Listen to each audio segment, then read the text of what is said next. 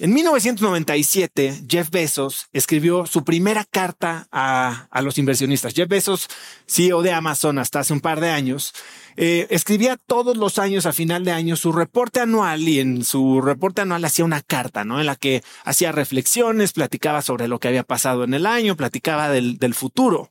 En 2020 escribió su última carta antes de, de bajar, de ceder el puesto de CEO después de 23 años. Y en esa carta recuerda la primera carta, 1997.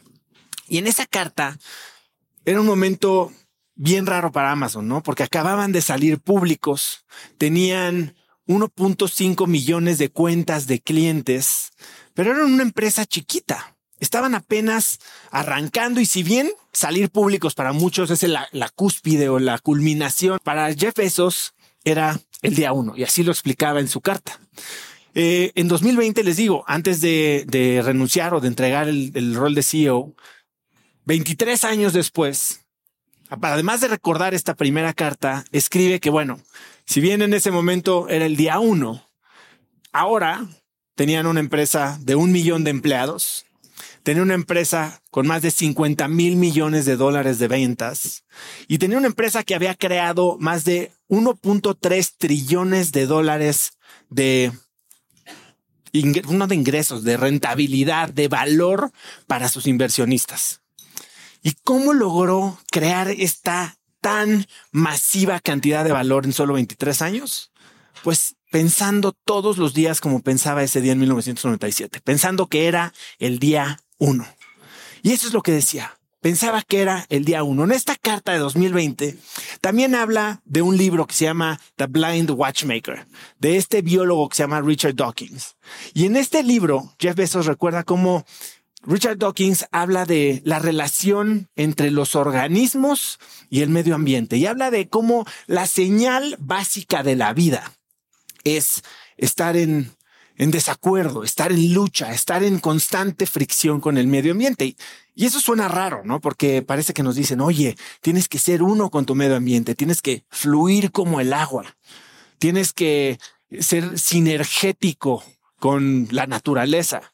Y Richard Dawkins lo que dice es que la señal principal de la vida es estar en lucha y dan varios ejemplos, ¿no? Nosotros sabemos que nuestra temperatura corporal es 36 y medio grados centígrados. Normalmente estás batallando con tu medio ambiente para mantener tu temperatura, ya sea para bajarla en momentos de calor o para subirla en momentos de mucho frío. Cuando no estás peleando con tu medio ambiente, estás pareciéndote más a él y estás muriendo. Lo mismo pasa con la, con la humedad del cuerpo tú en un desierto tienes que pelear para retener tu humedad si no es que quieres morirte. Y entonces nos hace pensar si la señal de la vida es estar en desacuerdo con el medio ambiente. Entonces, parecernos a nuestro medio ambiente es una señal de que estamos muriendo. Parecernos a nuestro medio ambiente es una señal de que estamos dejando de estar vivos. ¿Y cómo se le llama en términos coloquiales a parecernos a nuestro medio ambiente? ¿Cómo más le decimos? Ser normales. Ser normales. John D. Rockefeller, famosamente que creó todo el sistema educativo de Estados Unidos ya hace varios años, decía, a mí no me den un mundo de pensadores, a mí denme un mundo de trabajadores. Y el sistema educativo y todo lo que nos ha traído hasta aquí es una filosofía de encajar en la caja. No, yo hace poco tuve que sacar a uno de mis hijos de, la escuela porque no encajaba en la caja.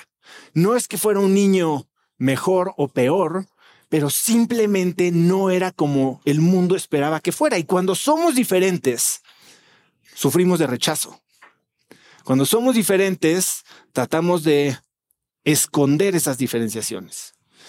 La semana pasada publicamos un, eh, ah, bueno, y, se me olvidó nada más reconocer aquí que me falta una pantalla. Ya sabemos que aquí, si alguien le va a fallar el audio y el video es a mí. Eh, por tradición, nada más es más, la trajimos aquí ni la aprendimos para poder decir que había fallado. Pero bueno, tuve a Edgar Núñez, que es eh, un chef mexicano reconocido, tiene el, restaurante número 26 en Latinoamérica, según la lista de los 50 World's Best, eh, tiene el número 52 en el mundo, y es un tipo bastante sui generis, ¿no? pero Edgar tiene una manera de pensar pues bastante, bastante clara, y mucha gente, como les decía, trata de cubrir sus deficiencias para encajar en la caja. Y Edgar me decía en una de, de, las preguntas que le hice que él está totalmente en desacuerdo, que él piensa que es mucho mejor trabajar en tus fortalezas y sobresalir y dejar que tus deficiencias la cubra algún otro mecanismo, ya sea tu equipo, ya sea un curso, ya sea una herramienta, ya sea un tercero, que simplemente ser promedio en todo para ser aceptado en el mundo. Y yo no sé si ustedes prefieren ser mediocres, ser promedio, ser estrellas, pero la realidad es que el mundo está cambiando. Y eso es de lo que vamos a hablar el día de hoy, porque nos demos cuenta o no, el mundo es diferente todos los días.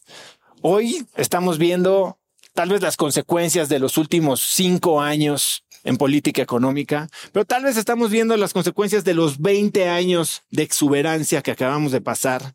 Y estamos, si bien entrando, y lo decíamos en enero, ¿quién tuvo el mejor año de su vida en 2022? Y el 90% aquí levantamos la mano. Venimos de buenos años. Venimos de buenos años de aprovechar oportunidades, venimos de buenos años de crear nuestros propios caminos, pero se viene la cosa dura y necesitamos entender que lo que nos trajo hasta aquí no es lo que nos va a llevar hacia adelante. Todos los que estamos aquí creo que tenemos un poquito la misma edad, para algunos más jóvenes no van a entender quién es este personaje, pero Jim Collins es un autor muy famoso americano que escribió un par de libros clásicos. ¿Quién se sabe algún libro de Jim Collins? Good to Great y Build to Last. Good to Great y Build to Last. ¿Cuáles son los conceptos de, estas, de estos dos libros? Construir empresas sólidas, construir empresas resistentes, construir empresas y sistemas que por sí mismo puedan sobreponerse y aguantar a los embates del tiempo, de la política, de la economía. Y eso es lo que hacía al menos en la teoría de management de los años 90 y 2000, grandes a las empresas. Yo no sé si ustedes alguna vez fueron a alguna cocina o alguna empresa con Lean Six Sigma, pero yo estudié ingeniería industrial y si bien no aprendí gran cosa, me acuerdo de haber ido a alguna de estas fábricas en las que tenían cajones así, con espacio para el compás, para la regla, para la calculadora. Eran sistemas tan finos, tan probados, tan bien pensados, que si tú te apegabas a él, nada podía fallar. Todo estaba tan bien armado que el resultado era 100% predecible. Y todo así funcionaba. Regresemos a lo que decía Rockefeller. No me den un mundo de pensadores, denme un mundo de trabajadores. Y eso es lo que hacía grandes a las empresas. Pues tenemos a Toyota, tenemos a Ford, tenemos incluso a Dell, que eran estas empresas hechas a base de sistemas tan robustos, tan finos, que básicamente, si no estaba descompuesto, no lo arregles, era la filosofía de vida. Pero el mundo ha cambiado. Y el mundo ha cambiado de formas en las que tal vez esta filosofía de construidos para aguantar ya no es tan efectiva como creemos. Este puente que está aquí en la pantalla no es el Golden Gate, por más bonito que se vea. Es un puente en la bellísima Honduras que se llama el puente Choluteca. Algunos de ustedes ya se saben esta historia. El puente Choluteca es un puente que construyó el gobierno hondureño en la década de los noventas con la idea de que fuera su, su pie en el escenario de la infraestructura mundial. No era lo que los iba a proyectar como un, no sé si una superpotencia, pero como un jugador serio en la evolución del país. ¿Qué hicieron? Este puente obviamente estaba diseñado como un puente colgante que cruzaba un puente, un río que se llamaba el río Choluteca, de ahí su nombre. Contrataron unos japoneses para diseñarlo, a unos alemanes para construirlo y la idea es que fuera un puente verdaderamente resistente. Obviamente en Honduras pues, sabemos que es zona tropical, hay huracanes, hay ciclones, hay inundaciones, hay tormentas tropicales, pero este puente estaba hecho para aguantarlo todo. Y se inauguró en 1998 bombo y platillo, Honduras estaba en el mapa del mundo.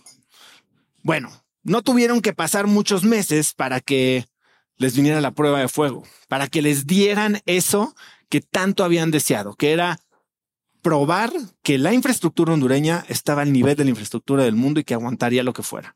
En, en el verano de 1998, eh, llegó a las, a las costas del Caribe el huracán Mitch, que es uno de los huracanes más destructivos de las últimas décadas, y barrió con todo, pueblos, carreteras, países enteros, selvas, casas y puentes, con todos los puentes, menos uno. ¿Cuál creen que era ese puente? Mira qué perspicaces el puente Choluteca. El puente Choluteca había hecho lo que había sido construido para hacer, que era soportar. Había un solo problema. El puente seguía ahí, pero el río ya no.